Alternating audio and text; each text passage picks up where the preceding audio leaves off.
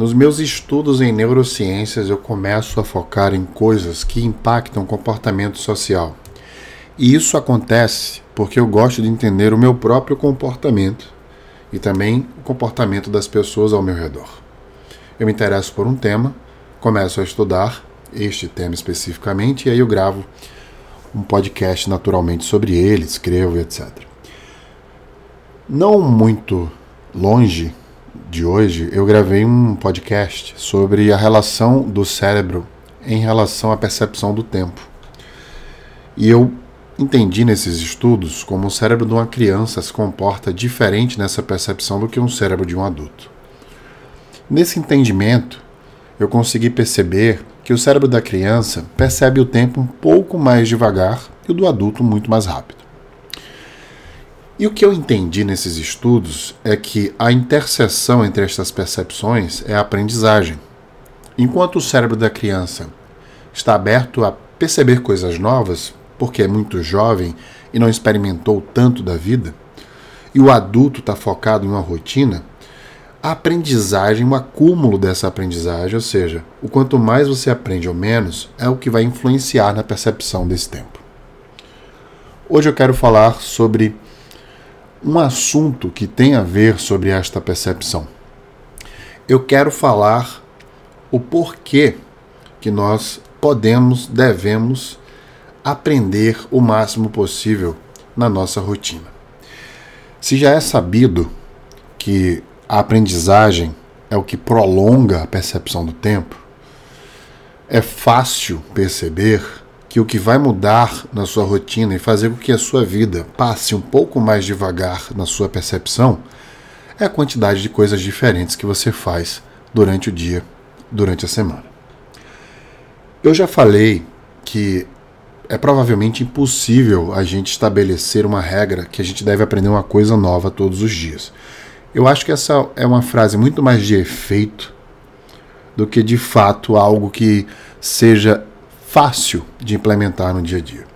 Mas hoje eu estava, eu encontrei com um grande amigo meu, faz 10 anos que eu pisei nos Estados Unidos pela primeira vez. Eu estou gravando este episódio de Nova York e faz exatamente 10 anos este ano que eu pisei nos Estados Unidos e o primeiro lugar que eu vim foi Nova York. Né? Eu estava no Central Park conversando com o Todd. Todd foi o, o meu último chefe no Facebook.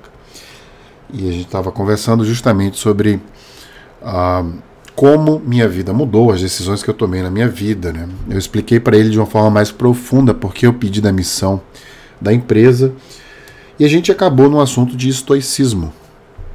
Eu falei um pouco de Epiteto, Marcos Aurélio, etc. E mostrei para ele uma filosofia nova de vida que eu estava seguindo.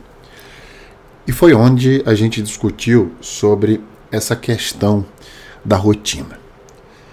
Antes da gente continuar o assunto, eu quero convidá-los a seguir o arroba become.school no Instagram e mencionar mais uma vez, porque eu sei que você já sabe disso, mas nunca custa repetir, que o No Brainer Gamecast é uma produção da Become School.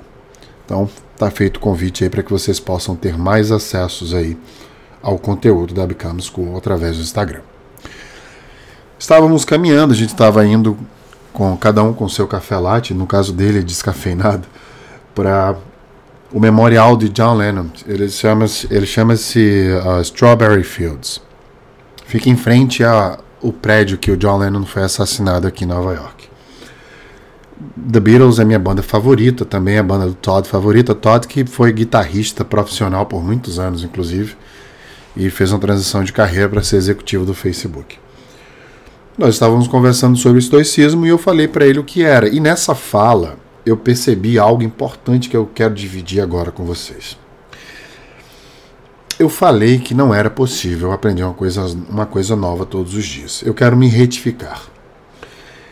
Te dar uma percepção nova sobre essa aprendizagem. A gente sabe que o cérebro percebe a vida mais devagar quando a gente faz mudanças na nossa rotina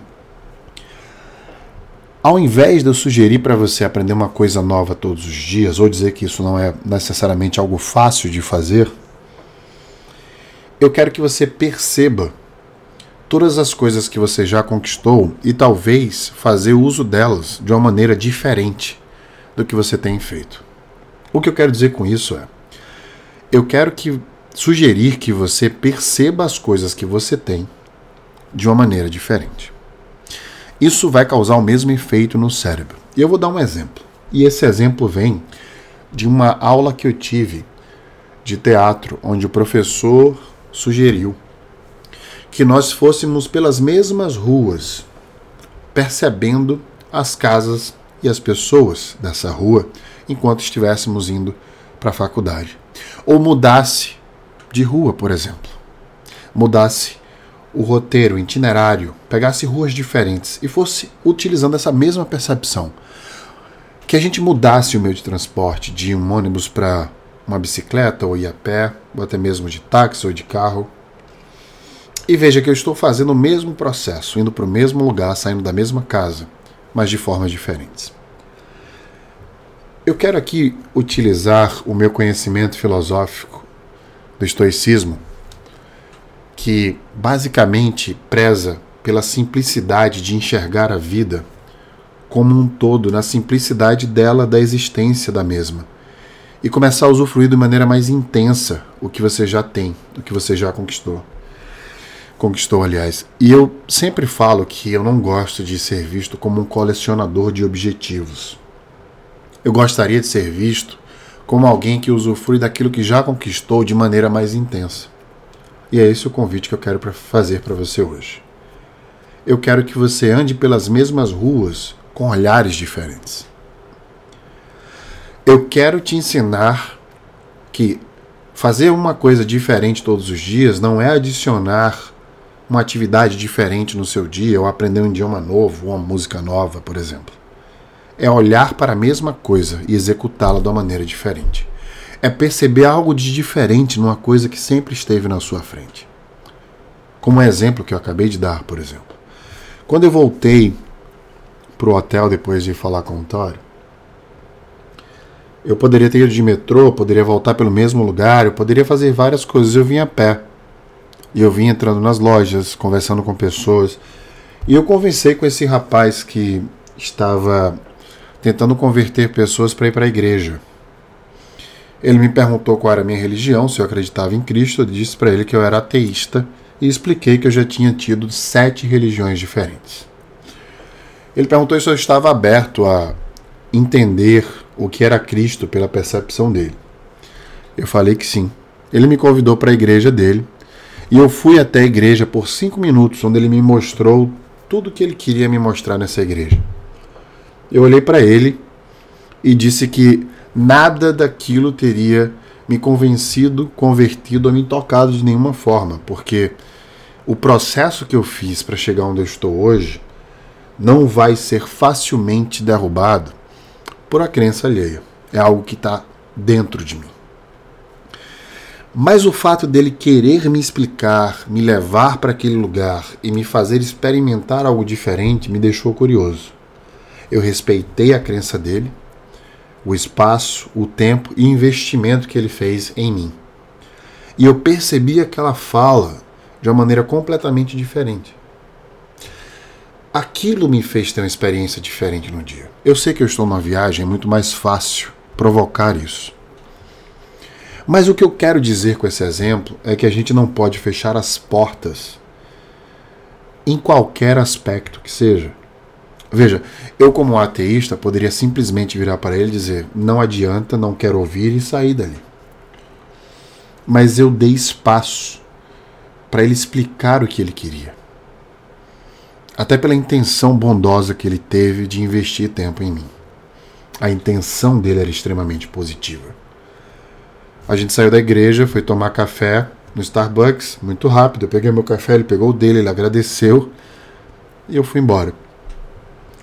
E aquilo ficou na minha cabeça como um momento diferente do meu dia que eu me permiti ter, experimentar e que adicionou essa experiência que me fez falar para vocês aqui agora. Isso soma com o todo daquilo que eu quero pregar para mim mesmo e dividir com vocês e sugerir que vocês façam o mesmo. Olha para a vida de vocês agora, para o dia a dia. O que é que você pode fazer de diferente? Preparar uma comida que você não prepara, talvez aprender a fazer algo diferente ao invés de tudo que você vem fazendo igualzinho todos os dias. Mudar os horários que você faz exercício físico se você puder. Tentar gastar mais tempo, investir mais tempo com pessoas que talvez você nem invista tanto quanto pessoas que vão limpar a sua casa, como pessoas que estão trabalhando na portaria do prédio que você mora, por exemplo, ouvir histórias de pessoas diferentes, fotografar pessoas em lugares diferentes me faz abrir os olhos para isso. Eu ando no metrô e eu olho com uma ótica completamente diferente para as pessoas, a forma que elas se vestem, que elas estão tocando para ganhar dinheiro, música, né, nos metrôs ou como elas estão lendo alguma coisa nos seus livros ou mexendo nos seus telefones. E eu começo a perceber o comportamento dessas pessoas. Isso me faz viajar de uma forma completamente diferente para o mesmo destino. É como se eu tivesse uma lente que estivesse me dando uma perspectiva em detalhes muito maior sobre a vida. É como se eu estivesse enxergando os micro-organismos que formam essa vida. Eu dei o nome de Quantum para a turma recente agora da Become sobre formação e desenvolvimento pessoal e autoconhecimento. E me perguntaram por que, que a turma se chama Quantum. Quantum quer dizer a menor quantidade possível. A menor partícula, aliás. E a menor partícula possível é o átomo. O átomo é o que forma todas as coisas da vida. O nosso tecido é formado por átomos inicialmente. E eu dei o nome para essa turma de quantum porque eu penso que se a gente desconstruir nossos pensamentos ao máximo possível em partículas para poder reconstruir percepções novas que vão nos beneficiar, a gente vai ter um ganho muito grande de profundidade e entendimento sobre o nosso próprio comportamento. O episódio de hoje é sobre isso. Sobre a gente enxergar as coisas na menor partícula possível. Olhar para tudo que você conquistou ao seu redor. Evocar memórias dessas conquistas, pensar em como você conseguiu aquilo, de que forma aquilo foi conquistado e, principalmente, se você faz uso disso. É como se as pessoas e todas as coisas físicas que você tem estivessem numa prateleira. Imagina isso agora. Imagina todas as pessoas que você conhece, da sua família, seus amigos e afins, e todos os objetos e cargos e finanças conquistadas por você. Imagina tudo isso numa prateleira. Agora eu quero que você imagine quais são as coisas que não estão empoeiradas e quais são essas coisas que estão empoeiradas. Se você puder e quiser, Anote quais dessas coisas na estante de tudo que eu provoquei você a pensar estão empoeiradas, ou seja, que você não usa com tanta frequência. Desde ver amigos e familiares, até fazer viagens ou coisas que você comprou que você não utiliza tanto. Agora eu quero que você pense numa rotina onde você faz uso dessa estante o máximo possível. A grande lição de hoje é que a vida é essa estante. E tudo que está nela está à sua disposição.